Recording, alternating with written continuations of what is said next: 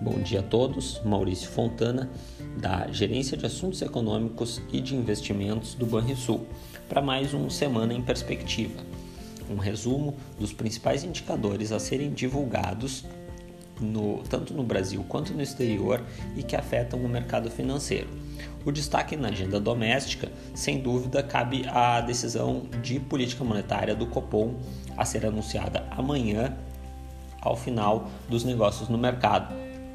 A expectativa é de que a taxa Selic seja aumentada em 0,75 ponto percentual para 5% ao ano.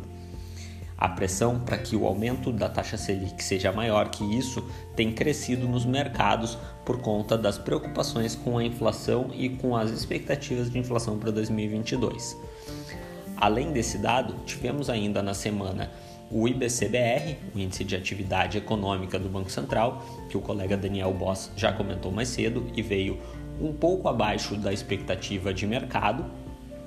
E teremos ainda amanhã o IGP-10, o Índice de Inflação Geral, relativo ao mês de junho e que carrega bastante dos preços do atacado. Para esse índice, é esperada uma alta de 2% no mês de junho mantendo a pressão sobre a preocupação com a inflação no Brasil. Já nos Estados Unidos, assim como no Brasil, o principal destaque da semana é a decisão de política monetária.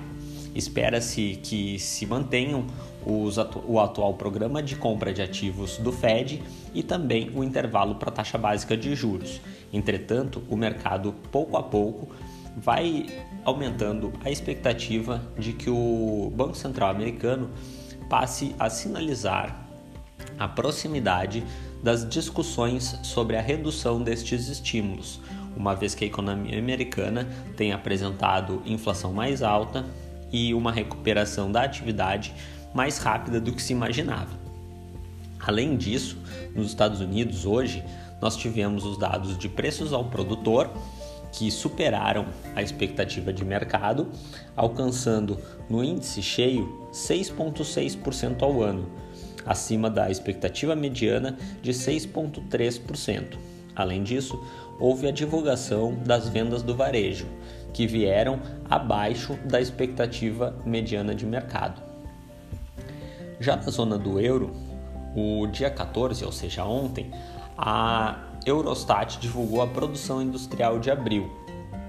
Vale notar que a, a variação em abril foi de uma alta uh, significativa, atingindo uh, um dado maior do que o esperado pela mediana de mercado, apesar de problemas do lado da oferta que tem prejudicado a atividade em diversos setores.